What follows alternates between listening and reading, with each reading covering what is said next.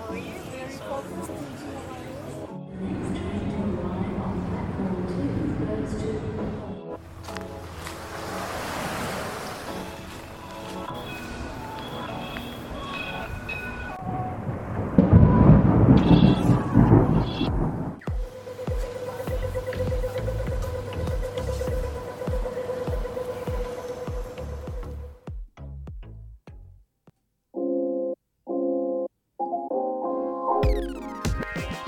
皆さんこんにちはこんばんは。マースです。今日も聞いていただきありがとうございます。このマースラジオはシドニーの情報や雑談英語韓国語スピリチュアルそしてコラボなどをオーストラリアのシドニーから Spotify や Apple Podcast を拠点に配信している番組です。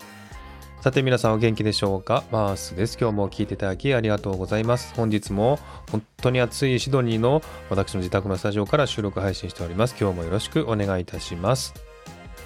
はい、シドニーはですね、本当に今週暑かったですね。もう38度、35度、そして33度と、本当に30度超えが多くてですね、本当にあの、この日差しの強さですね、えー、湿気が少ないのでそんなにね、ジメジメしてないんですけれども、やっぱりこの日差しがね、痛いぐらいに、感じるというのはすごいなというふうに感じました。この夏はですね、最初は涼しかったんですけども、残暑という感じで最近暑くなっているシドニーからまた今日はですね、チャット GPT の影響についてお話したいと思います。今日もゆっくりと聞いてくださいね。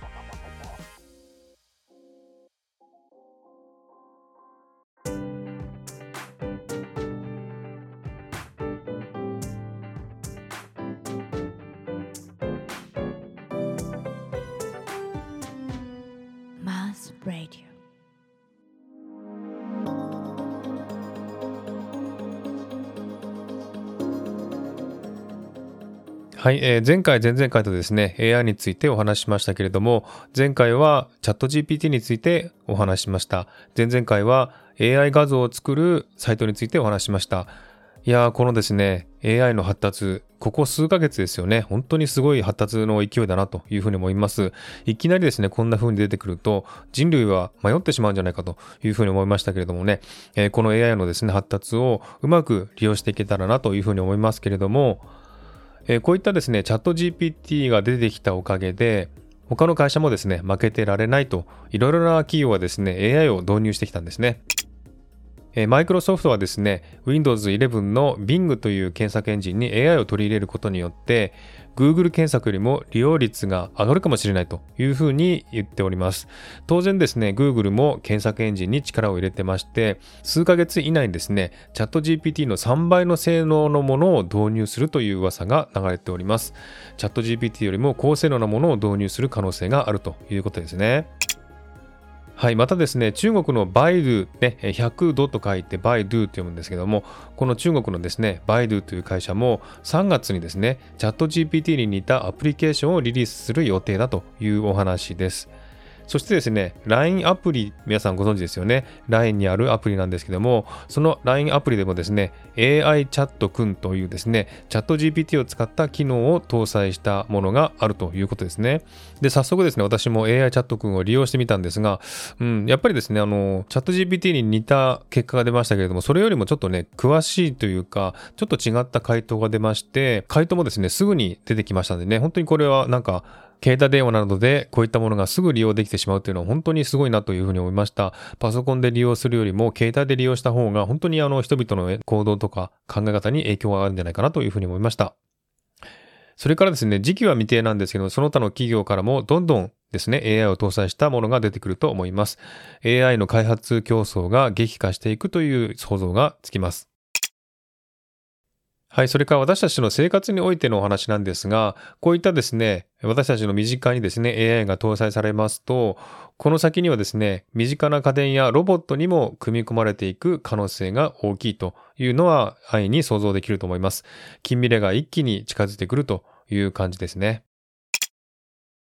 はい。それからですね、この AI を搭載することによるリスクというものもあるんですね。まず一つ目、悪用されるということですね。チャット GPT を悪用してウイルスを生成したり、不正プログラム生成などが起こる可能性があります。フェイクニュースなどによってですね、情報操作したりですね、人の作った文章と区別がつかないので、情報の拡乱が起こるというのがリスクですね。まあ確かにですね、このチャット GPT が出す答えというのはですね、本当にあの人間の答えに近いですので、人間が作ったのか、チャット GPT が作ったのかわからないという状況も現れてますよね。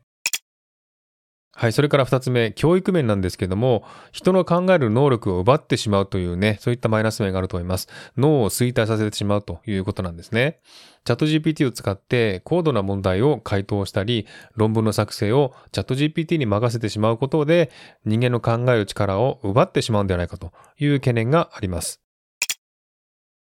はい。それから働き方なんですけれども、考える仕事を奪ってしまうというのは、これはもういろいろと言われてますよね。また、AI をうまく活用できない人の仕事がなくなってしまうということがあるんですが、これはですね、やっぱり AI をどうやってうまく使うか、自分のものにしていくかというのをですね、えー、これができない人もいるわけなんですね。そういった人の仕事がなくなってしまうということですね。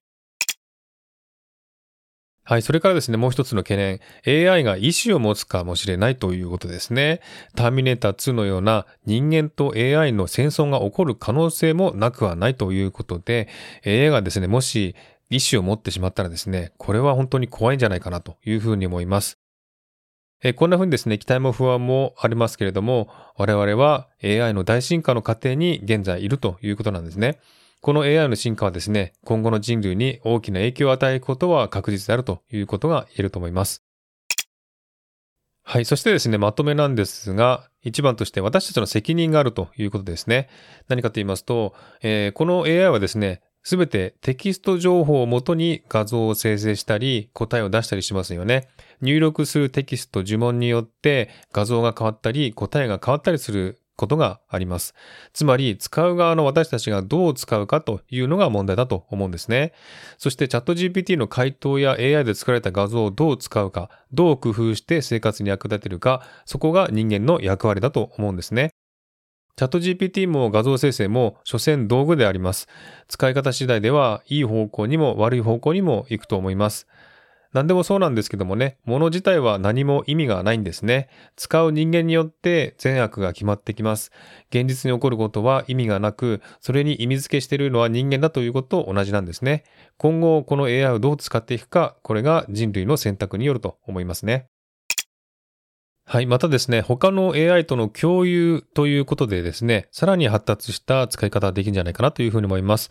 例えば、チャット GPT とミッドジャーニーというですね、画像生成アプリを使えば、いろんな画像ができるんですね。例えばですね、チャット GPT で未来の車のことを聞いて、その文章が答えとして出ますよね。その文章を英訳して、ミッドジャーニーにコピーペーストをします。そこにですね、他の好きな言葉を加えたりしてですね、画像を生成してみると、未来の車の画像を作ってくれるんですね。なので本当にね、こういった AI と AI の共有によって、さらにですね、大きな使い方、大きなね、発達した使い方ができるんじゃないかなというふうに思いました。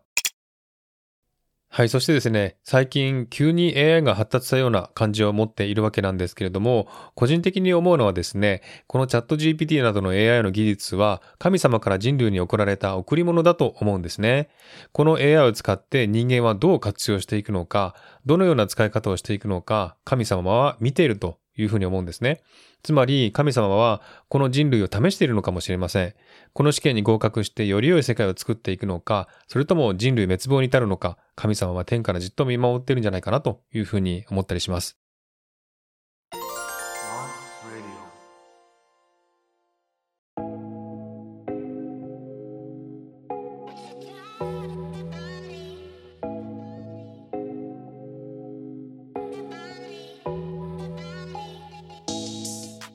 はい、という感じで、えー、これまでのこととですね、これからのこと、そしてどうやって使うかといういろんなですね、私個人の意見を述べてみましたが、いかがでしたでしょうか。AI 画像を生成する Stable Diffusion っていうのですね、無料で使えるんですけども、オープンソースということで、この先、このね、 Stable Diffusion を使った別のですね、ソフトとかアプリができてですね、またまた大きく発達していくんじゃないかなという感じがあります。そしてですね、え、このチャット GPT もですね、オープンソースとなって、これを利用したアプリとかソフトができてですね、本当に人々の生活がもっともっと便利になっていくんじゃないかなというふうに思います。これからですね、無限大な可能性があるというふうに言えると思います。その過程に私たちはいるということなんですね。えー何でもそうですけどもね、物を利用するときに人がどうやって使うか、どのような動機で使うか、それが問題でありますし、またですね、それを使った後のですね、結果をですね、どのようにして利用していくか、これが問題だと思うんですね。ですので、チャット GPT などの AI 技術が人類の生活を奪っていくんじゃないかというふうに思いますけれども、反対にですね、利用さえですね、ちゃんとしていけばですね、これからどんどんどんどんいい方向に発達するというのが私の意見ですのでね、これからそっちの方に行っててもらいたいなというふうに思っております。